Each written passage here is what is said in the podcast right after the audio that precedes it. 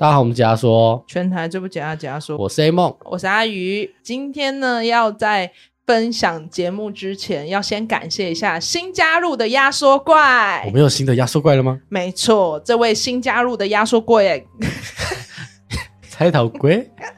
新加入的压缩怪就是淡月。哦，谢谢淡月。对，加入的是我们的普通压缩怪。那也很谢谢他愿意就是加入，然后订阅我们，然后也可以许愿，就是想听的社会案件或人知识。哦，对啊，现在只要订阅，我们都会寄一封就是专属的 email，让你去填一些表单跟许愿。对，就是你想听什么都可以在里面填写这样子。那其实我非常感谢，因为我们透过这些订阅，其实有一些听众有跟我们分享自己当事人遇到的故事。嗯，当然少不了有可能他们身边的朋友有可能是案件的被害者。对。因为其实现在依照现在主流媒体来说，你的案件如果不够有流量，不够有标题性，他们其实就不会去写，或者是媒体没有去把它炒起来，都不会有话题，就对。对，他们甚至就是要，比如说你案件发生了，当下可能有个艺人或者是谁谁谁，比如说小 S 跟他的姐夫或干嘛，哦，你就会被压下去。我觉得对于这些。被害者或被害者家属就是蛮委屈的啦，就是为什么很需要被看见？对，有时候因为毕竟媒体一炒的时候，毕竟都会有流量，有时候的确在政府机关处处理这些事情会比较积极。嗯，而且他们会有所谓的舆论压力。对，因为毕竟就是台湾是民主社会嘛，没有错。嗯，所以如果大家订阅，我们可以就是来学你想要听的社会案件，或者是你自己有想要分享。有曾经遇到的事件也可以哦，对啊，其实我们也是非常欢迎，就是你们可以讲一下你们遇到的事情。嗯、如果你们希望我们节目可以帮你讲你的故事，那欢迎，我们会帮你把它讲出来。对啊，可如果只是想跟我们分享，那也没关系。那这一次、嗯、这一个大家看标题就知道，这个案件呢，在当时是非常有流量的，也很有话题性。嗯，我差不多是在，因为我之前在新竹读书，我二零一八年回板桥。那时候其实我就有听到我邻居就跟我说，我家附近有发生一个命案，因为我那边有很有名的牛肉面叫大庭牛肉面。他说：“你的牛肉面就是发生那个什么命案那边吗？”我想说什么命案我不知道。然后同时呢，那时候我又知道媒体上刚好有在写一个案件，叫做什么恐怖情人健身教练。哦，这个你一定听过。对啊，可是是在板桥发生的。对，我那时候只听过这个。健身教练的案件，就是只看到这个新闻啊。对，可是我没有关注。嗯，然后我也没有怎么料想，他跟我邻居跟我讲说，你那个大庭牛肉面附近就有个命案，竟然是同一件啊！所以这个健身教练是在板桥发生的。对，这个健身教练的案件呢，是发生在板桥，然后跟牛肉面有关啊，跟牛肉面有关，就是因为那边开了一间很有名的牛肉面。哦，原来是因为，而且他近到什么程度？就是我我遛狗的那个位置。就是对面就是那个案发现场哦，真的假的？对，我家的狗每次去那边遛都抬头一直看那边，我不知道是什么关系。哦，其实其实每次我其实我也不知道为什么，我家的狗只要遛那条，它都会看对面，因为它在我对面，那个社区在我对面，它都会看那个方向。有一次，它还冲到马路中间，然后我就去马路中间带它。啊，其实应该跟这个无关啦。My God，你都这样说了，听众一定会觉得说一定有关。而且听众最喜欢听这种的，对，就是听这种就是有点灵异灵异的。那我们就要来进入这一期大庭新村分尸案。二零一八年呢，五月二十八号的一早，一名清晨要去买早餐的民众，路过了新庄区长青街六号，也就是新庄署立医院旁边的旧卫生所，看见窗户旁有个黑影。他仔细一看，却惊讶的发现是一名身材壮硕的男子上吊在床边。啊，于是他吓得立刻报警。警方到现场确认死因为童军绳上吊身亡。啊，确认死者身份后呢，发现这名男子是一个健身教练，但同时也是警方一直追查的对象，一个杀害女友并分尸埋在社区花圃的真凶。那回推到一周前，二零一八年的五月二十三号。警方接获报案，报案者是一名男性，是一名男子。他向警方表示，他的妹妹小敏大概有五六天失联，都没有回家。小敏呢是一个二十七岁台大高材生，毕业后呢到美商公司工作，意外在交友软体上认识了这个嫌犯二十八岁的朱俊颖。同时，这个朱俊颖就是健身教练。哦，那两人迅速发展了，进而交往。唯一哥哥知道的呢，就是这个妹妹啊，有一个正在交往的男朋友，有可能妹妹她失联是跟她这个健身教练的男朋友在一起，但是不知道为什么就是联络不上。警方就稍微询问一下小敏的男友大概的状况。哥哥说，母亲节的时候啊，小敏又把男朋友带回家一起聚餐，对方人是不错啦，整个人是蛮阳光的。但是有个细节是，母亲节其实是在五月嘛，那其实是夏天。其实夏天通常很热嘛，他们就有发现小敏怎么会夏天穿长袖呢？有问过原因，但小敏就说她只怕冷。直到有一次，妈妈刚好看到小敏脱下外套，发现身体好像有淤青的样子。但是小敏当下是立刻把衣服穿上，所以也不清楚到底是什么。警方接获报案呢，就立刻展开侦查，第一时间要先找到小敏的男朋友嘛。那小敏的男朋友他本名就是朱俊颖，警方先到他的。板桥国光路的住处登门拜访，去按门铃按半天没有人应门，家里是处于一个没人的状态，所以他就联络朱俊颖的父母，但他父母呢表示就是我们也不知道儿子去哪里了啊，最近我们好像也联络不太到。在五月二十六号，也就是那个哥哥小敏哥哥报案的三天后，哥哥觉得报案都三天了，为什么警方都还没有动作？于是他就上爆料公社 po 文，而且是附加图片的文章哦，内文大概就写着。照片的女生呢，是我的亲妹妹，她已经失联五天了，手机是完全关机的，中华电信也无法定位。但她有位男朋友，警方相信妹妹已经被对方软禁，但是对方的父母总是闪烁其词，说不知道儿子在哪里。然后内容就附加小敏的照片跟朱俊颖的照片。嗯，文章中写着哥哥已经报警了嘛，因为无法提出积极的危险证明，所以只能以协寻人口建档。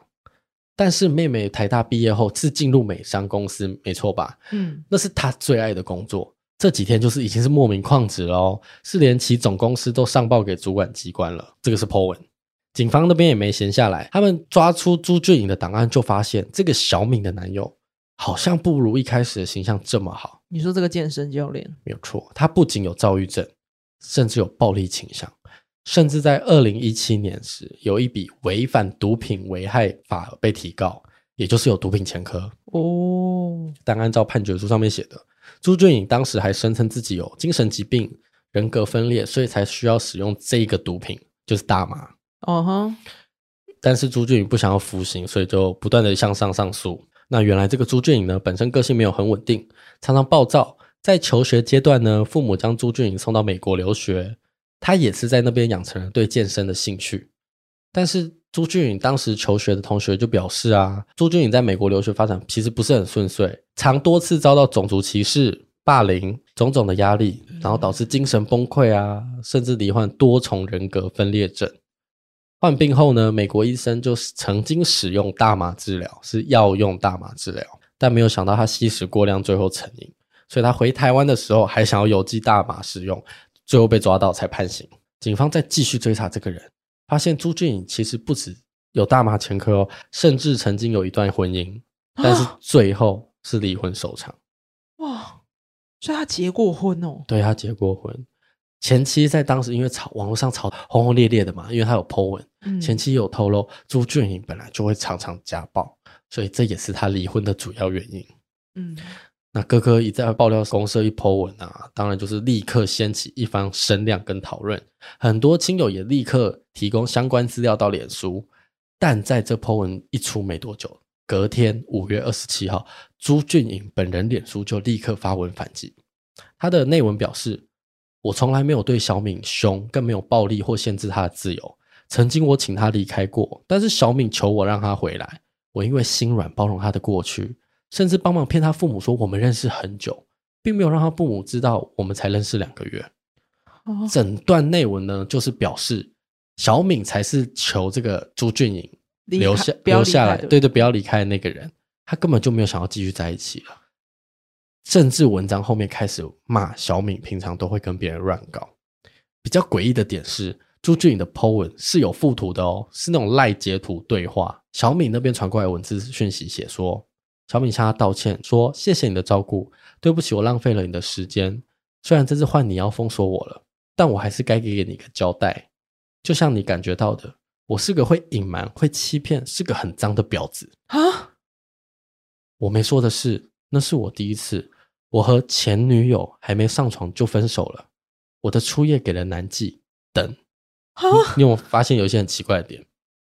为什么他会突然暴露这么多？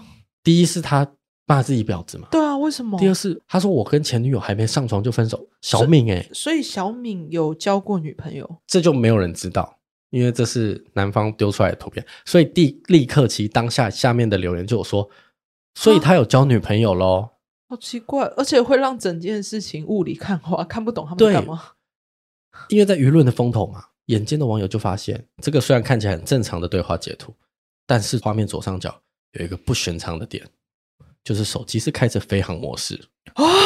截图截进去了，哇，细节。对，所以这当下下面的人就是飞航模式为什么开飞航模式？那警方也跟小敏的家属分析探讨，确认这种文字讯息并不是小敏的讲话方式。那既然找不到人嘛，警方只好从监视器下手。想不到看了监视器之后呢，警察心就凉了一半。监视器拍下五月二十号，小敏跟朱俊颖一起回到板桥国光路的住处，直到五月二十一号，却只看到男子朱俊颖自己独自外出，并没有小敏的身影。再继续到五月二十二号，又是朱俊颖独自外出，这次甚至是进进出出，但是之后都没有小敏的身影了。更令人死心的是。五月二十进去了之后，直到隔天出来，朱俊颖先是背着包包往社区的后方走去。五月二十二号就拍到他手上拎着一袋一袋的塑胶袋来往社区的后方，大概有三四趟，总共有七八袋的塑胶袋。警方看到画面，大概心里就有不好的预感。警方就沿着监视器朱俊颖走过的路线开始追查，经过交叉比对。大概判断出朱俊颖是走到社区后方的花圃，沿路寻找呢，就突然闻到一股尸臭味。因为那时候是五月嘛，所以天气很热。警方就挖开传出尸臭味的花圃，果然就发现了好几袋塑胶袋。最后将塑胶袋打开，是一大堆的尸块。那个花圃是在他家附近的吗？就社区，它是那种大型社区哦，所以就是社区的那种花圃。总共是十七块的尸块跟七大袋的塑胶袋。经比对之后呢，确认是小敏。唉，这七袋尸块呢，警方叫他将他交给鉴识人员回去检验。但很奇怪的是，检验完毕后发现这些尸块拼凑起来，缺少了左大腿，还有小敏的内脏。更可怕的是，小敏的头颅是呈现光头的，不是拿剪刀那种乱剪哦，是拿剃刀把它剃得干干净净的那种。哇，他是。变态耶！警方立刻去朱俊颖家里搜索，请鉴识中心去采证。屋内非常干净，但是在屋内的浴室有些地方有微量的血迹反应，但是还是没有找到左腿跟内脏。警方当然也是怀疑可能丢马桶冲走嘛，所以到社区排水口检查。一方面是因为空间的限制，没有办法很全面性的检查；一方面呢是花了一个下午打捞下水道，但是还是没有发现有任何尸块。那警方已经发现尸体啦，立刻就要找到凶手嘛。但家属跟朋友目前就是没有人知道朱俊颖到底跑去哪了，甚至这是五月二十六号的哦。朱俊颖自己的父母还报案说他们也联络不上，所以报失踪人口。在尸块被发现的后两天，五月二十八号，警方突然就接获报案，就是在新庄区长青街六号，就是那个旧卫生所，有人上吊身亡。最后确定呢，就是本案的凶手朱俊颖。他最后留了一张纸的遗书，被撕成了七块碎片，拼凑起来的内容大概是：对不起了，爸妈，一直不敢跟你们说发生什么事，也不敢说，怕把你们气死了，所以请你们两老见谅，让两老担心了。对，最后这个凶手是自杀身亡。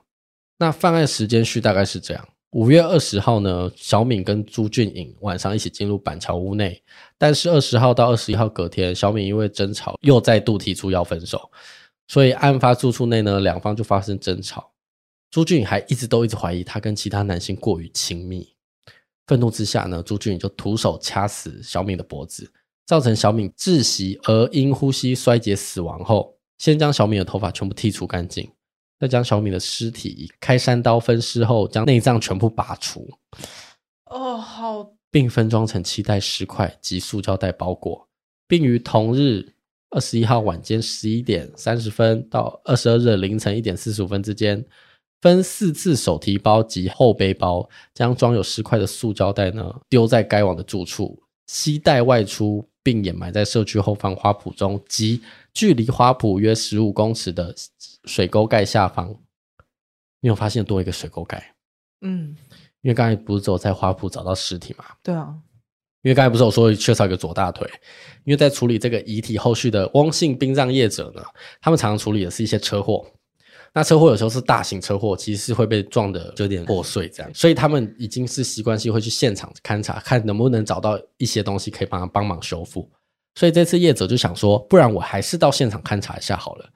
那他就回到花圃，因为花圃是长条形的，警方在花圃左侧发现那些尸袋，他就沿着花圃的另外一侧去找。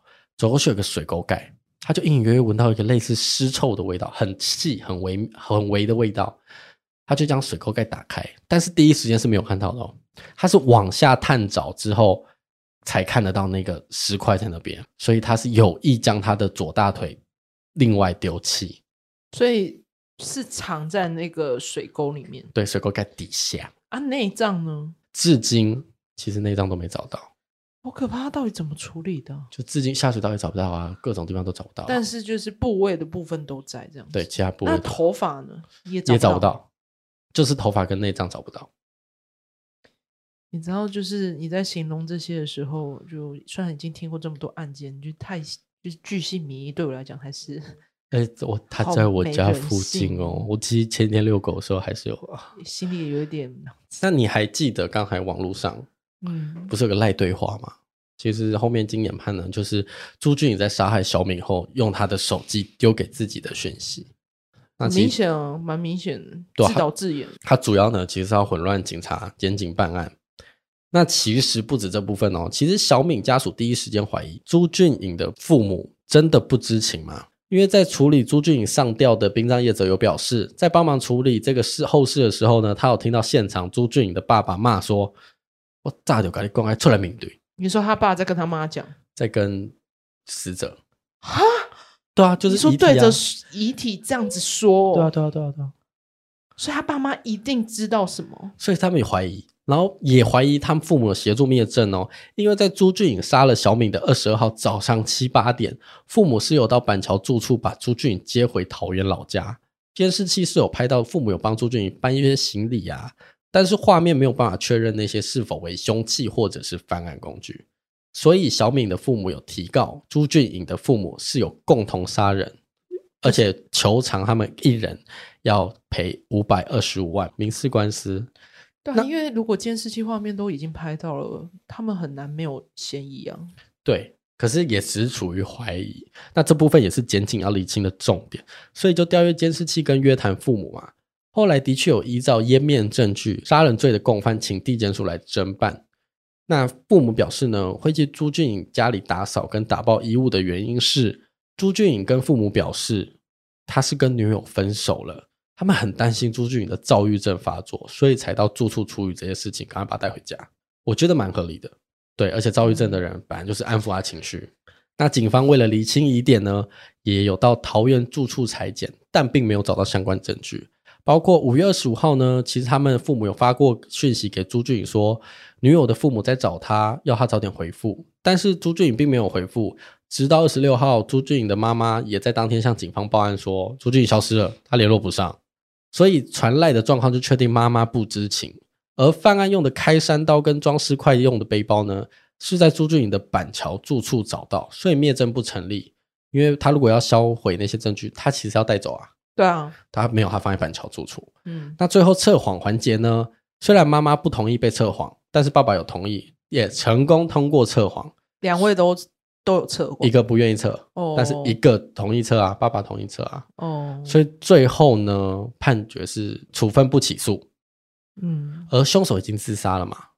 对家属而言，最大的遗憾呢，就是痛失了一个最亲爱的女儿，却没有办法获得一个法律上一个程序的审判。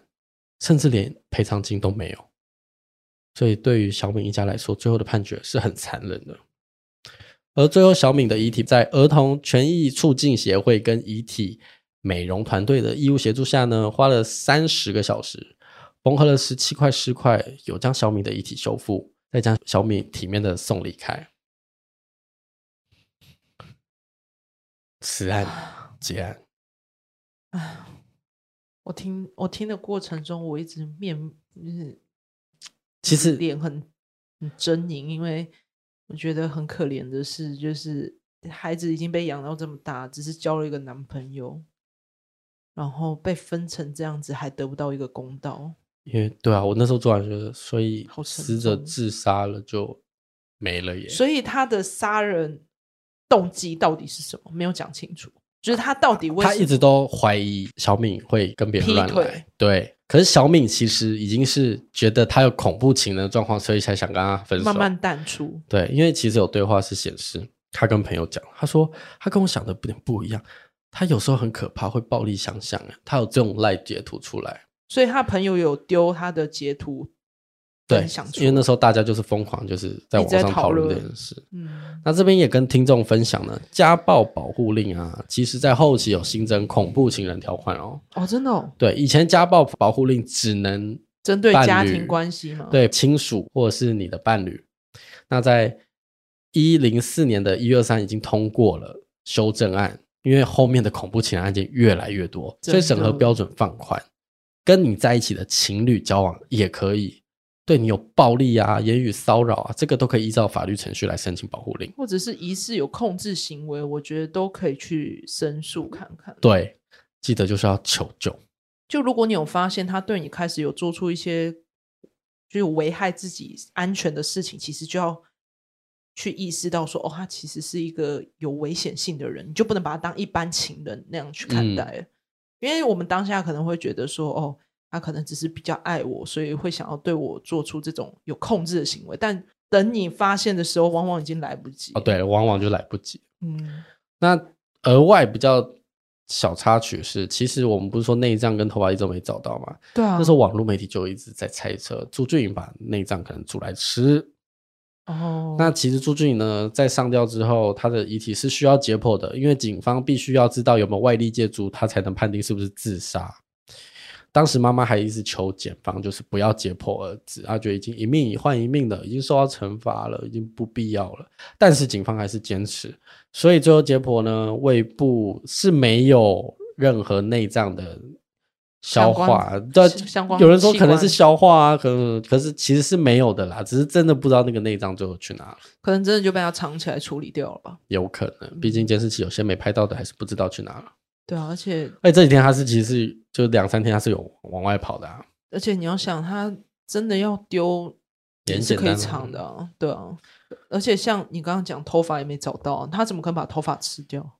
今天就到这边，记得去我们的各大 podcast 平台评分或留言。